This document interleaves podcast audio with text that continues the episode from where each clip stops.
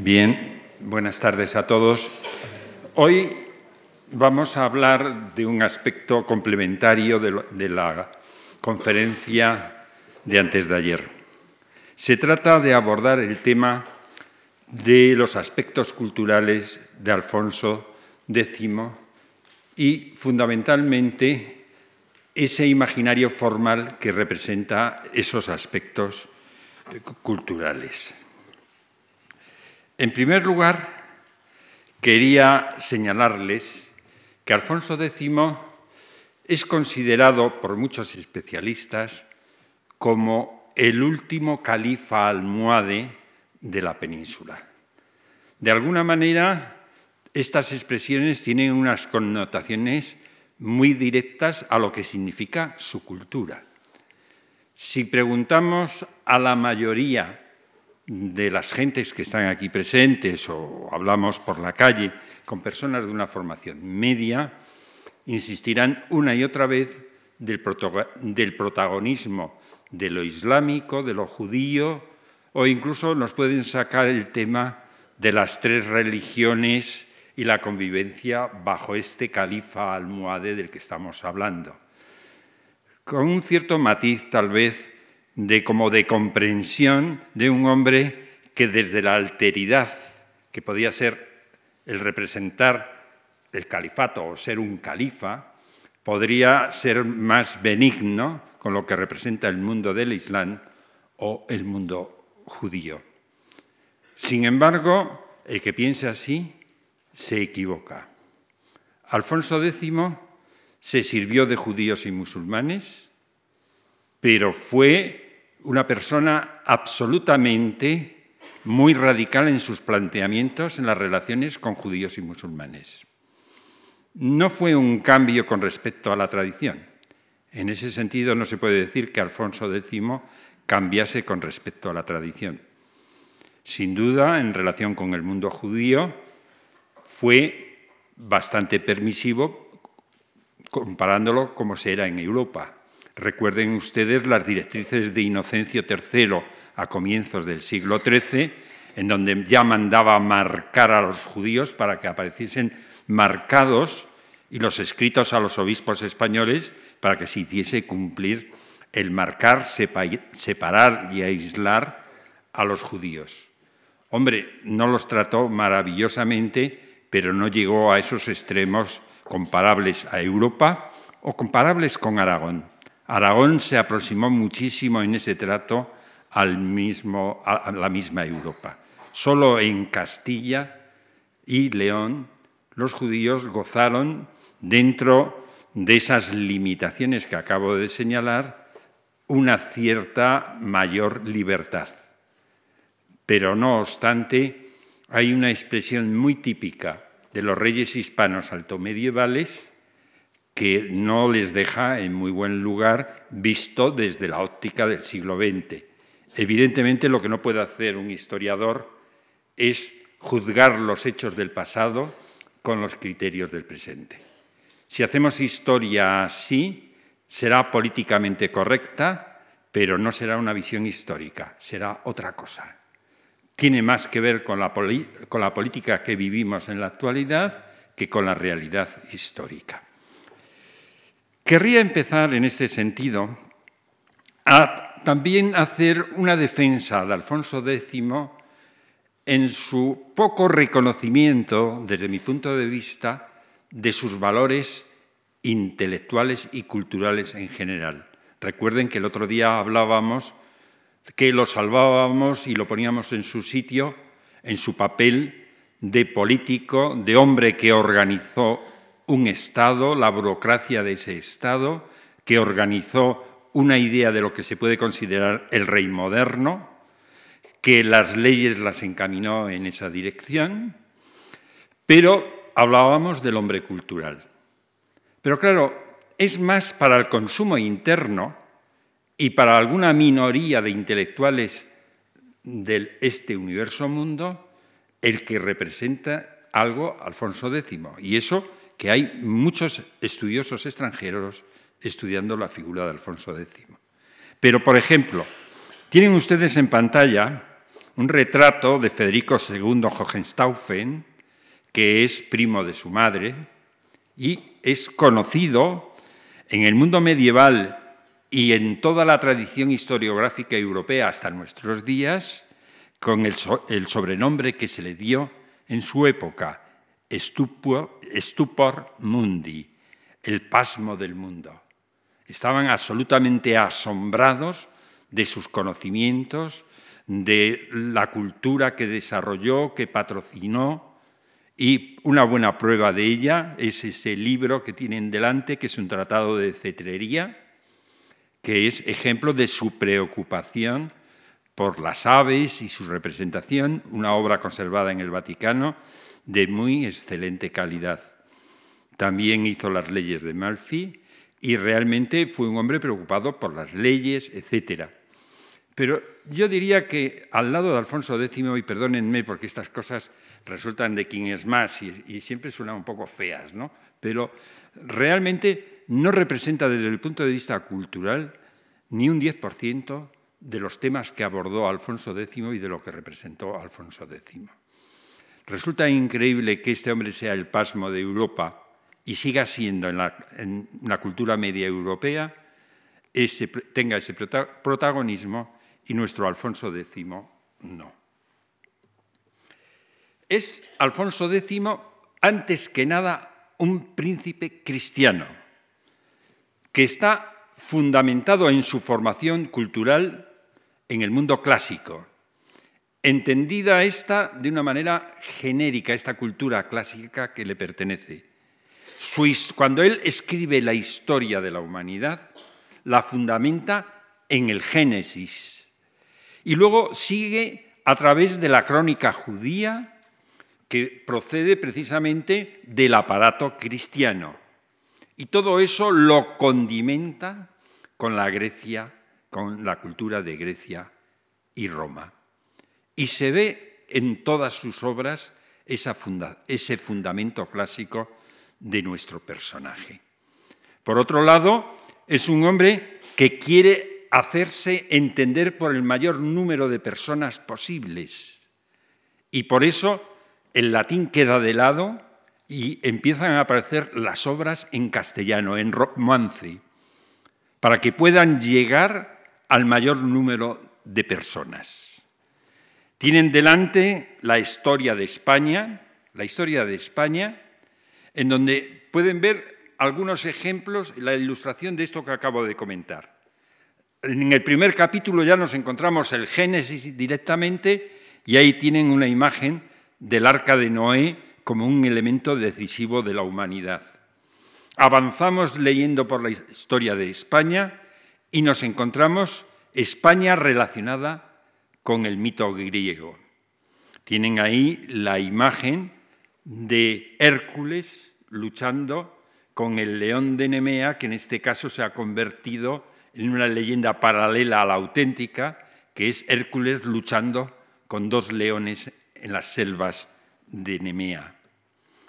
Por otro lado, Vemos también en esa historia de España cómo vuelve a aparecer Hércules para crear los dos mojones que marcan el estrecho y colocar el faro y sobre ese faro esa figura en bronce gigantesca que ustedes están viendo ahí en la isla de Cádiz, lo que será después Cádiz.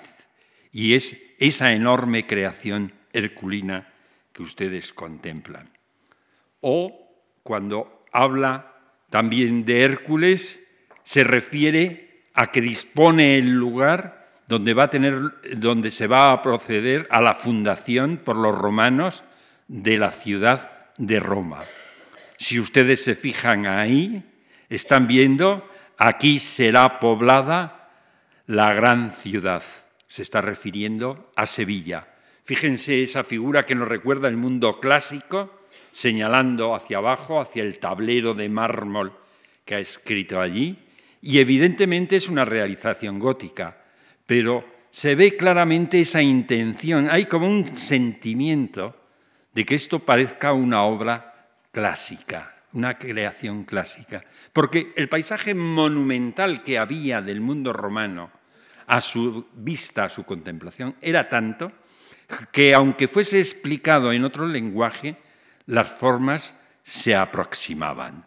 Y bueno, en el siglo XIX, recuerden, en la Alameda de Hércules en Sevilla, todavía encontraron unas columnas que llevaron allí para intentar rehacer este mito que el propio Alfonso había creado. Lomax, el estudioso inglés, se refiere a un tema que he aludido hace un momento, pero que me interesa leer en sus propias palabras, para que no vean que es un tema que yo pueda atribuirme a mí mismo, sino lo que es opinión que empieza a ser, gracias a Dios, generalizada. Fue voluntad de Alfonso X romper con todo aquello que tuviese connotaciones árabes. Sus disposiciones en este sentido son paradigmáticas en lo realizado después de la conquista de Sevilla.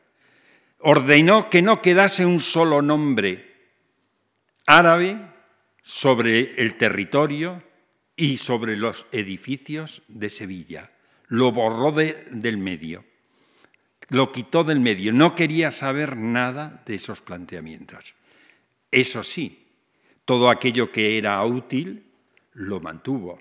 Se fue a vivir a un palacio árabe porque estaba muy cómodo y como vemos en esta ilustración de los juegos, el libro de los juegos, vean esos caballeros cristianos, se supone, alguno ha supuesto que era Murcia, jugando en uno de esos patios con pabellón al fondo que nos recuerda la Alhambra de Granada en algunos casos, y son los caballeros cristianos aprovechando justamente los viejos edificios que tenía.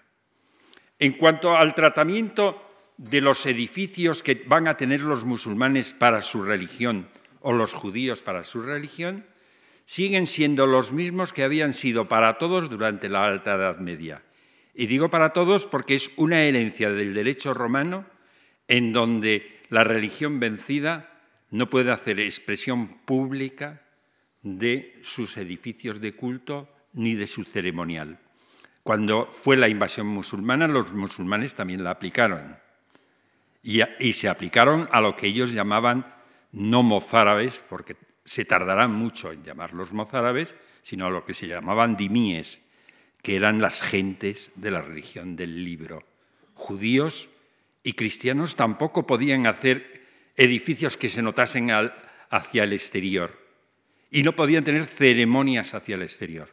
Los cristianos los devolvieron, los pagaron con la misma moneda, pues en el fondo todos bebían de las mismas fuentes romanas. Pero también vamos a encontrar en las obras de Alfonso X la gente viviendo en construcciones arquitectónicas absolutamente góticas. Como vamos a ver en las imágenes que les voy a proyectar, lo conservado puede ser árabe, pero todo aquello que se construya nuevo va a ser gótico. De tal manera como si fuese toda una campaña de propaganda, utilizar el arte como un instrumento de propaganda para defender determinadas ideas. Y en ese sentido, Alfonso X no fue menos radical que los demás reyes hispanos. Cuando contemplamos sus miniaturas, a veces nos cuentan la historia de que son de origen islámico. Mire, aquí no hay nada de islámico. Les he puesto de cómo se hace, se traza eh, una hoja para ser iluminada, un pergamino para ser iluminado, unas ilustraciones con unas arquitecturas góticas, una letra gótica. Esto es gótico del siglo XIII, de lo más europeo y, si me permiten la expresión, de lo más puro que existe. Y siempre será así. Que aparezcan en algún momento representación de moros o judíos, sí, pero como podría aparecer un selenita si apareciese por ahí se le representaba. En el fondo, los creadores de este, de este imaginario que estamos viendo aquí son cristianos o se han adoptado, adaptado a los gustos cristianos. ¿cómo podemos llamar a esto influencia árabe? Todo, todo, absolutamente todo lo que ustedes están viendo ahí, todo es gótico del 13 perfectamente definido. Miren, trató el mundo de la astronomía, como saben, en multitud de obras. A la izquierda tienen el Tratado de las Estrellas Fijas, una obra de As-Sufi, en donde se representa la constelación de Virgo. A la derecha tienen la constelación de Virgo por Alfonso X. Cualquiera que lean dirán que ha sido el Tratado de las Estrellas Fijas lo que inspiró la obra de Alfonso X, pero desde luego las imágenes las reconvirtieron, como ustedes pueden observar ahí claramente. La bellísima mujer, la bellísima doncella árabe que están viendo ustedes ahí representada, es muy distinta en todo a esa mujer ángel que están contemplando a su lado. Es decir, el lenguaje interpretativo, aunque los modelos respondan a esto que están ustedes viendo, es inmediatamente readaptado al lenguaje islámico.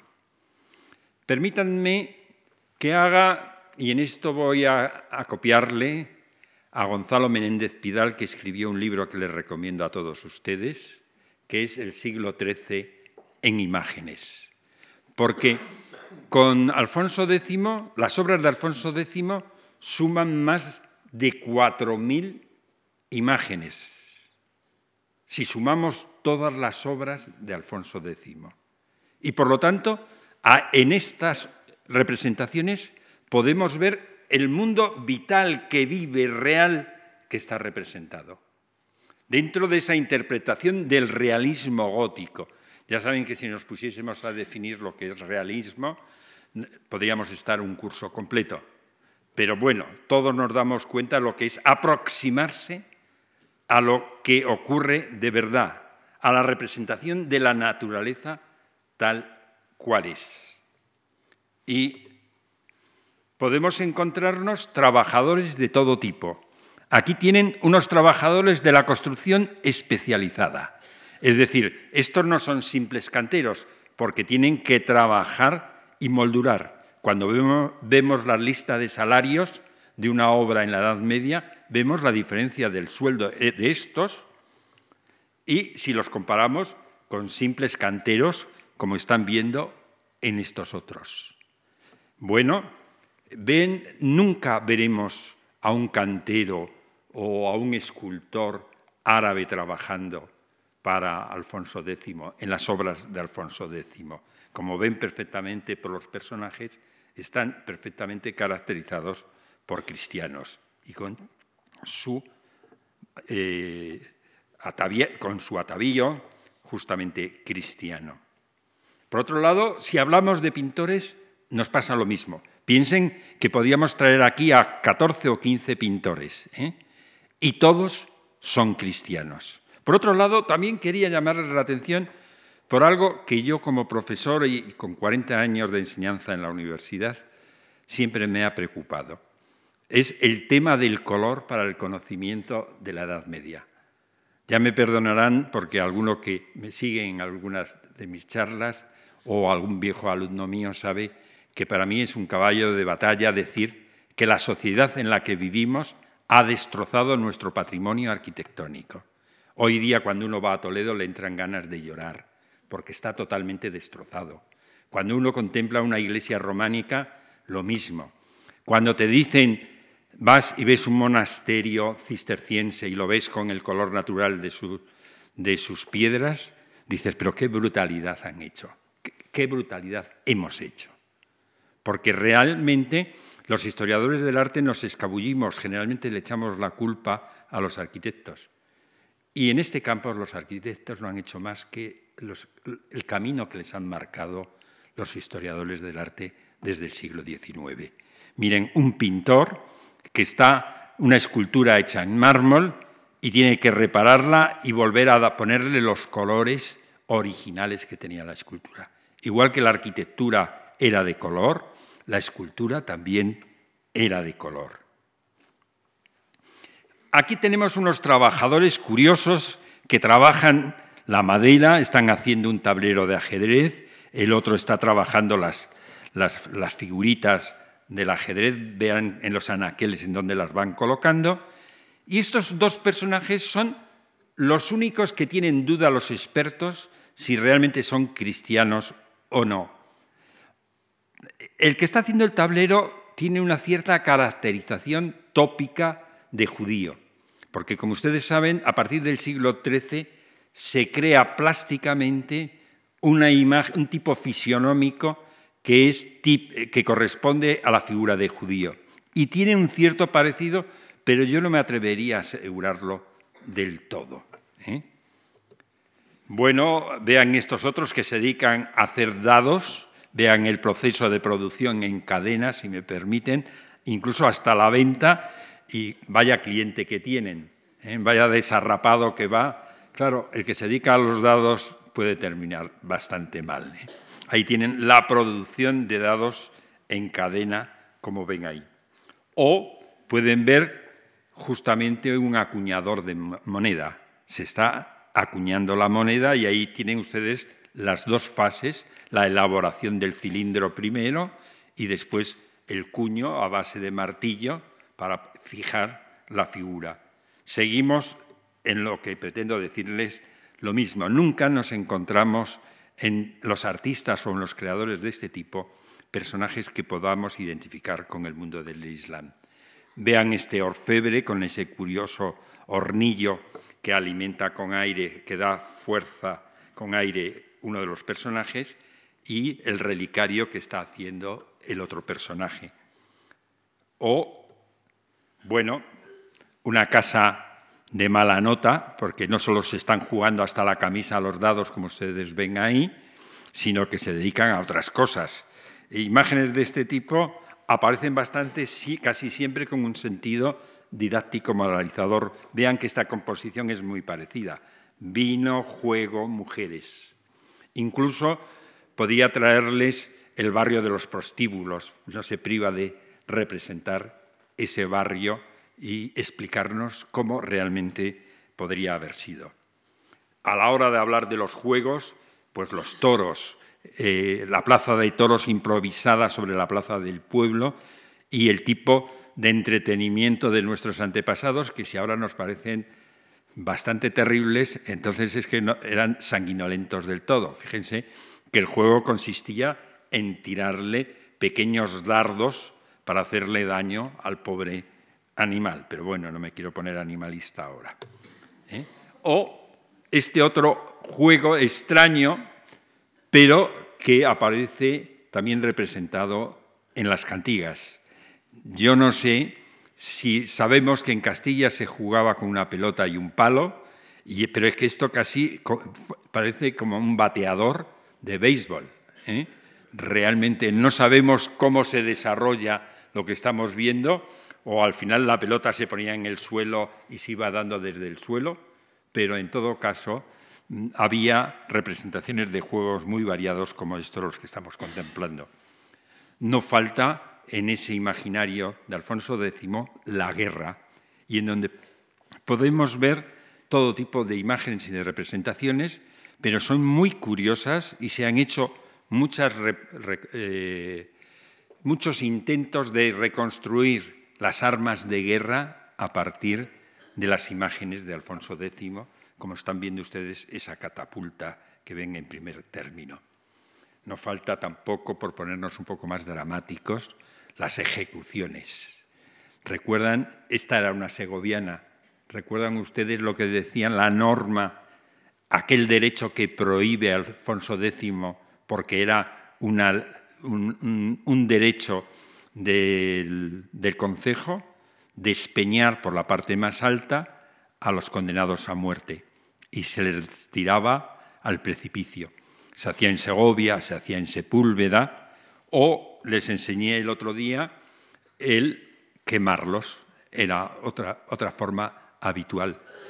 La gradación de la manera de matarlos dependía de los lugares y también de la causa fundamental. Esta que vemos aquí, recuerden que les dije que se trataba de un cataro y las muertes por cuestiones religiosas eran muy, muy graves. Por otro lado, nos podemos acercar también a este mundo realmente atractivo, que es la trascendencia de la reliquia y el beneficio que puede producir a quien las venera. ¿Eh? Aquí vemos una, una cantiga preciosa en donde nos narra lo que ocurre con las camisas que, se hacen, que hacen los remenses, es decir, los habitantes de Reims. Las costureras van y ponen sobre el relicario que ustedes ven ahí los paños. Después, abajo, pueden ver un taller de costura en donde se está haciendo la camisa, aquí le están poniendo ya la camisa, no sé si se la están probando o ya la han terminado, y las costureras abajo. Esas camisas, por eso toda España y toda Europa quería tener camisas con paños de Reims, porque decían que eran, te evitaban la muerte. En este caso, vean este hombre cómo es asaltado en un camino y lanzas y espadas no son capaces de hacerle nada. El tratamiento, algunas veces con una ironía y una crítica tremenda, es la venta en los lugares, en los santuarios, de objetos que se puedan llevar los peregrinos. Este es un peregrino a Tierra Santa y se lleva un icono que tenía de encargo, por eso la presencia muchas veces en Occidente de estos iconos eh, orientales porque venían precisamente por parte de los viajeros. Una de las cosas que un viajero importante a Oriente no podía hacer era no venirse con una sábana santa. Realmente todos se traían una sábana santa, si tenían posibilidades. Luego vienen los técnicos de la NASA, las analizan y dicen muy serios, pues es verdad, porque es un tejido de la época y tiene los pólenes típicos de Tierra Santa. Claro, los falsificadores que engañaban a estos turistas o a estos cruzados de la época, lo que hacían era ir a los cementerios y coger sudarios antiguos que había en los cementerios y les vendían el producto. ¿eh? Y así pues nos encontrábamos sábanas santas por todos lados, empezando por la de Turín, que no tiene ninguna razón de ser, o por, terminando por la de Oviedo, que es un invento bien documentado y que yo todavía no entiendo cómo se sigue potenciando este tipo de cultos a estas alturas. Porque, entre otras cosas, en Oviedo están confundiendo sábana santa con sudario, que son dos cosas, como ustedes saben, bien diferentes. Luego nos podemos encontrar el paisaje monumental de la época. Eh, mire, está dibujándose, lo han identificado inmediatamente, me imagino. Se dan cuenta que es la vista de Segovia, con el acueducto al fondo, ¿eh? y a la izquierda pueden ver la puerta de entrada a la ciudad. ¿eh? Estaríamos en esa calle ancha que viene desde San Millán para entrar hacia Segovia. Si me permiten la broma, a la derecha queda Cándido. ¿eh? En, aquel, momento no estaría, pero esa portada nos llevaría al centro de la, ciudad. Y, volviendo otra, una vez más a las obras que podían ser más de origen islámico, como son, como son las que corresponden al lapidario en su relación con las estrellas, pues miren, desde la letra, los personajes, el tratamiento, todo es gótico del siglo XIII. No hay otra cosa. Y si vamos a la astromagia, al libro de la astromagia, que podría ser lo más eh, absolutamente lo más misterioso, lo que podía hacernos ver a Alfonso X como un personaje peligroso, nigromante, etcétera, pues es de una inocencia absoluta, con un lenguaje plástico absolutamente europeo y occidental. Bien, otro aspecto que querría tratar es un aspecto que va más lejos que, que la propia figura y la propia obra de Alfonso X, Pero su carácter general a veces conviene recordarlo porque se sigue estudiando así y se sigue interpretando así la cultura y el arte. Miren, el mayor enemigo de nuestra cultura fueron los hombres del Renacimiento, enemigos absolutos, y los teóricos más que nadie. Pero el problema está cuando en nuestras universidades, la gente es que se, no digo las universidades españolas, sino las universidades en general, siguen explicando la cultura a partir del Renacimiento. Y sí me veo obligado a hacerles una pequeña advertencia. Yo soy un enamorado del Renacimiento. Creo que es un periodo hermosísimo, bellísimo. No hay, eh, para mi gusto personal, no hay periodo más extraordinario, más exquisito que la del Renacimiento. Pero todo es mentira. Se inventaron hasta una antigüedad romana que no existió nunca y que les compraron los arqueólogos. Hasta hace dos días los arqueólogos todavía explicaban Roma como querían las gentes del Renacimiento que se explicase. Cuando vemos los periodos de la historia del arte, continuamente nos vamos encontrando referencias que dicen, sí, pero todavía esto no es el Renacimiento, esto no es humanista, no es... Oiga, ¿y, ¿y qué más da? ¿Y qué tiene que ver? ¿Por qué tengo que negarle los valores de referencia al mundo clásico o a la creación misma del arte de los artistas de Alfonso X y compararlo con lo que se va a hacer después. Tomarlo como medida es un verdadero disparate, porque es que nos pasamos, no hemos llegado al Renacimiento y después vamos hablando de cómo nos alejamos del Renacimiento. Y, y de allí surgió lo malo que era el manierismo en su momento, gracias a Dios se ha recuperado, los defectos del barroco. Yo he visto tirar una capilla barroca para dejar a la vista una basura de ventana románica. Pero ¿esto qué es? ¿Qué, criterio tenemos sobre el, el arte? Y viene precisamente por esa deformación. Y los teóricos y los historiadores hemos sido, bueno, somos parte de una disciplina muy tardía, muy ingenuos y a veces bastante malos en nuestra formación. Solo los artistas supieron romper con estas ataduras del Renacimiento. Realmente, todavía hoy seguimos analizando todo con la regla de medida, de canon, de prototipo, justamente de Renacimiento. Les he puesto delante cuatro imágenes de Alfonso X, que responden, fíjense en, esos dos centauros que ustedes ven ahí, vean ustedes el águila que, que estamos viendo en el otro lado, y si hablamos de realismo, si hablamos de aproximación a la naturaleza según el criterio naturalista del mundo clásico, no hay nada que criticar ni nada que decir.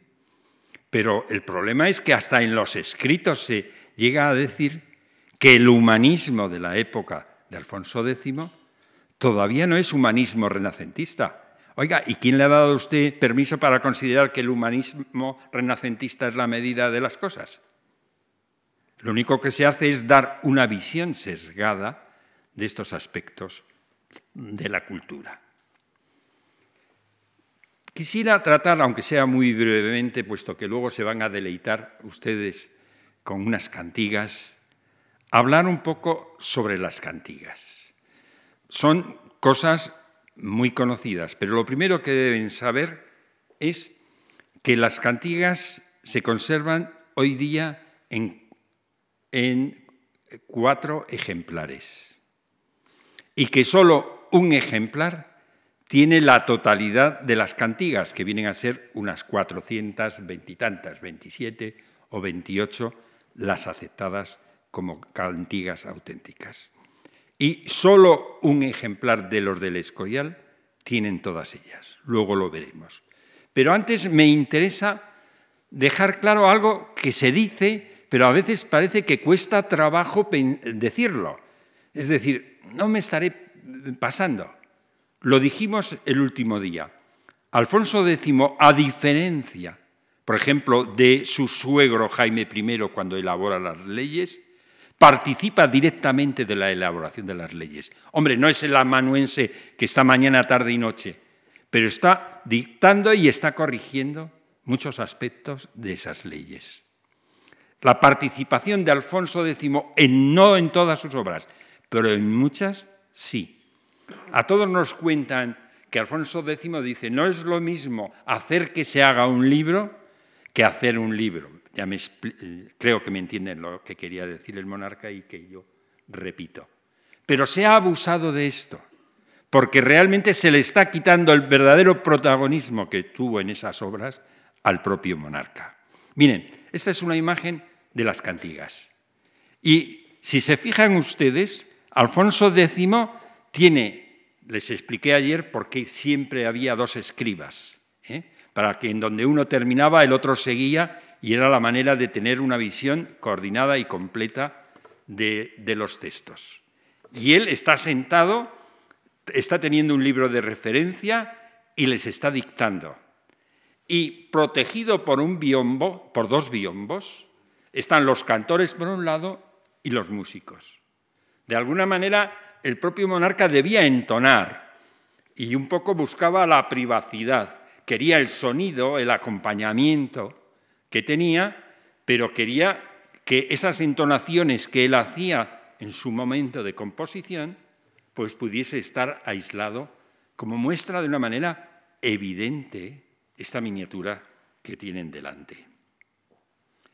El ejemplar más antiguo de las cantigas es el que estaba en la Catedral de Toledo, por lo menos eso es lo que dicen los expertos, aunque por desgracia para nosotros la datación sea después de 1257. Realmente es decir poco, pero bueno, después de 1257. De las 400 cantigas solo contiene 129. Y en el siglo XIX pasó a la Biblioteca Nacional de la Catedral de Toledo. Lo que van a encontrar son páginas y páginas de las cantigas tal como las ven ahí. Las cantigas todas van a ser muy iluminadas, menos en este ejemplar que tienen ustedes delante. Luego, aquí tienen el Códice Florentino, que es posiblemente el último de los códices que hizo quedó sin acabar.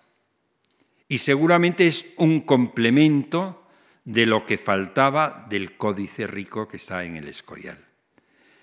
El que quedase sin, acabar, eh, sin terminar nos ayuda a entender cómo era el equipo de trabajo y cómo se trabajaba en la confección de las cantigas. Miren, tenemos cómo se preparaba la página. Un equipo lo que hacía era, mediante unas tablas que tenían unas puntas, señalaban se punteaba el pergamino y luego se trazaban las rayas que unían esos puntos. Otro equipo hacía la decoración de esas bandas ornamentales. Seguramente el autor del taller, el maestro principal, las cantigas siempre tienen distintos equipos, el maestro principal lo que hace es dibujar, componer, colocar la composición. Y luego distintos especialistas, unos se dedicaban a la arquitectura, otros se dedicaban a hacer las manos, otras las ropas, y luego había un acabado final por parte del artista principal. Vean aquí en el proceso. Y ustedes dirán, hombre, no era muy regular el trabajo. No, lo iban dejando y lo iba cogiendo otro artista y al final se terminaba el trabajo, pero era un poco en función con una cierta arbitrariedad en el ritmo de producción. El Códice Rico se llama así precisamente por la riqueza de sus ilustraciones, cuenta con 193 cantigas o canciones, dedicadas a la Virgen, todas. ¿eh? Eh, tiene, tenía perdón, 200 ilustraciones. Se inicia, como ven, con ese retrato del monarca que ustedes ven ahí.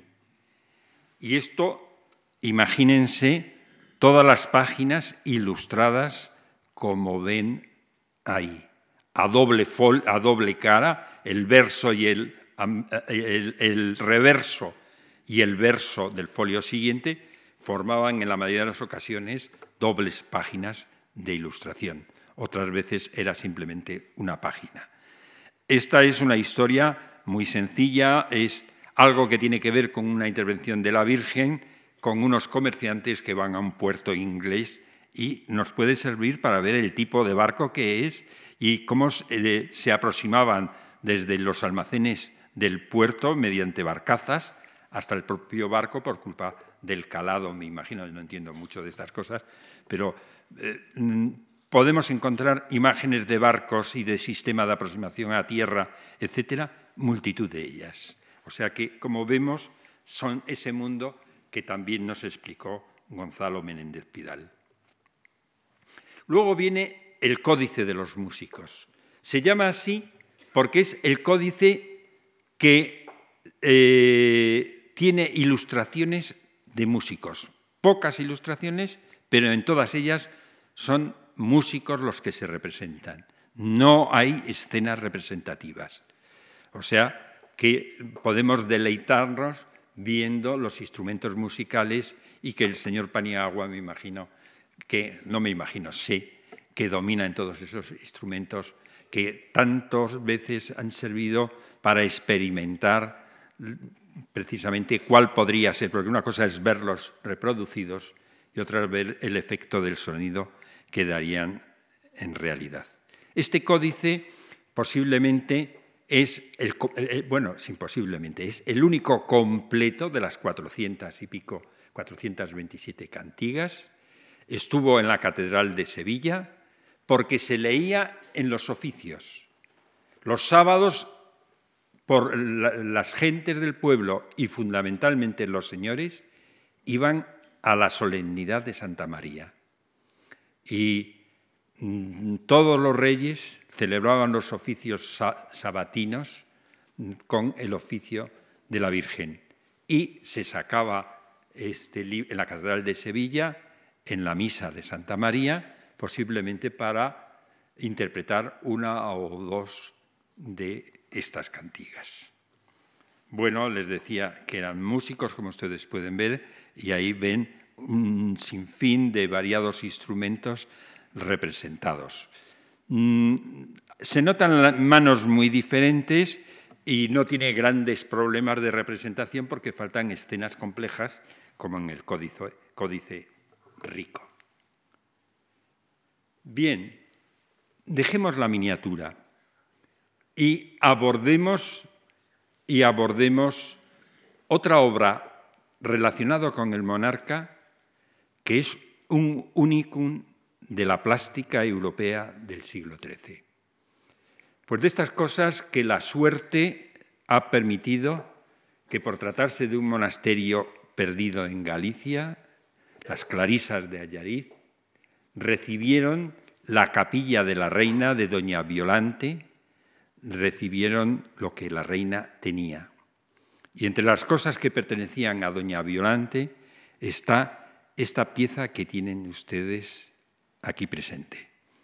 Es una pieza de marfil maravillosa, como pueden ustedes observar, en donde ha desaparecido el color, queda muy poquito color, y ha desaparecido el oro que remataba la pieza.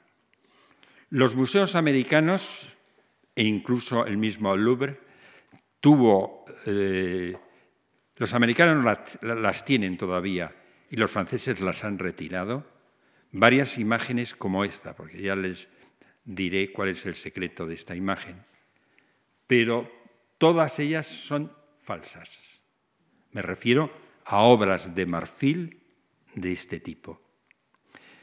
Primero Permítanme que se la muestre y luego comentamos. Vean que en la peana, que es ébano y marfil, faltan cosas. Lo que había eran todos los profetas que tenían, estaban en relación con el anuncio de la maternidad de María, que servían de soporte a la composición.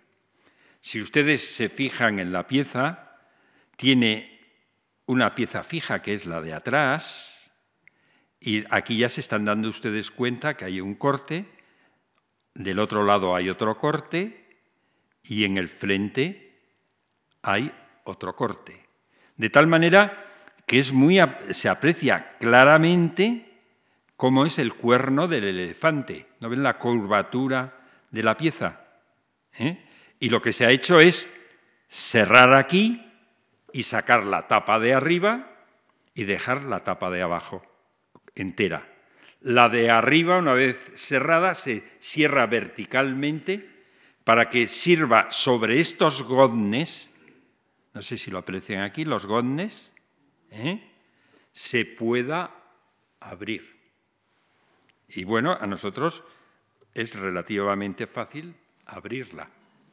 Es esto que ustedes contemplan aquí. Es el tema de la encarnación y los gozos de la Virgen.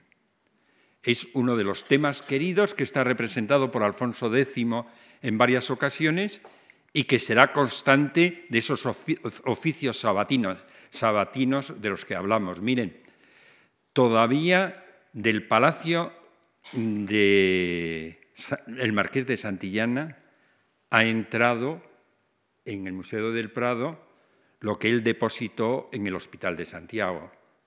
Pero en el fondo, si es que tengo yo razón, en el estudio que, hice de ese retablo, ese retablo pertenecía al propio palacio del marqués y era utilizado para sus misas sabatinas en honor de la Virgen y poder, es curioso porque ese retablo está elevado a nivel de obra plástica el texto escrito por el propio marqués. Realmente es una obra excepcional que no he entendido nunca por qué el Estado eh, no compró esa obra, porque es una obra de referencia para nuestra cultura. Hoy día está depositada en el Museo del Prado y espero que en su momento termine siendo comprada por el Estado. ¿Por qué no se conservan vírgenes de este tipo? Porque a partir del siglo XV fueron prohibidas y fueron perseguidas por la Inquisición. Porque no se podía permitir abrir el vientre de María y mostrarnos sus entrañas. Y verdaderamente lo que estamos viendo aquí es la anunciación, la epifanía, perdón, la Virgen en el pesebre. Perdón, aquí falta algo que yo todavía tuve oportunidad de ver hace 40 años. Era una palomita del Espíritu Santo que estaba encima. Y es fundamental para la interpretación iconográfica. ¿eh?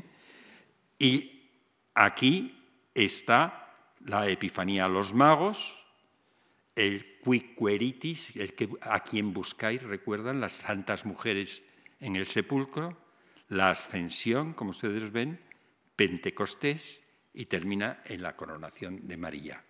Son una de las variantes de los gozos de la Virgen.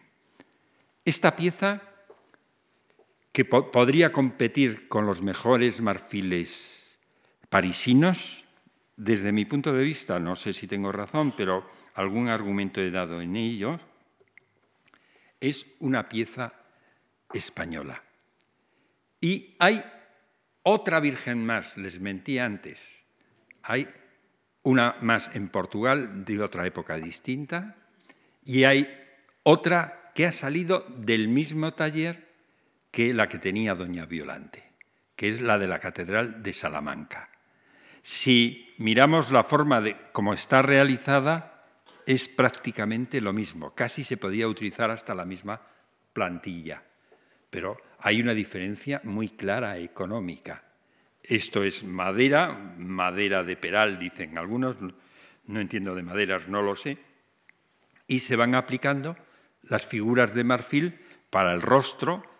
A esta todavía se le ven unos ojos azules preciosos, la encarnadura de los labios, y luego se hacen casetas de marfil para encajar las escenas. Se han perdido prácticamente la mayoría de las escenas.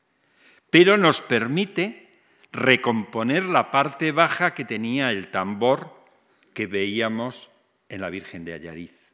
Vean ustedes aquellos profetas que les dije yo que había seguramente en la de Ayariz. A la de Ayariz, no se olviden, el respaldo del sitial estaba terminado con varas de oro.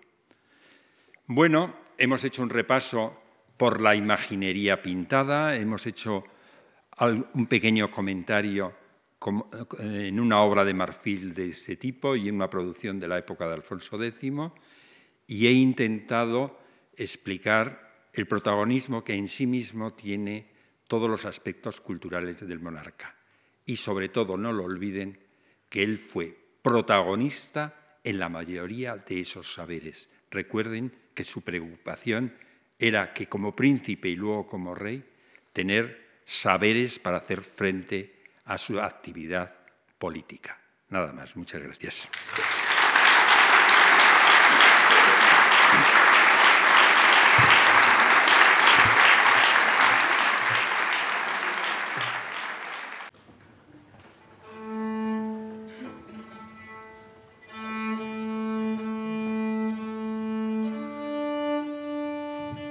Buenas noches.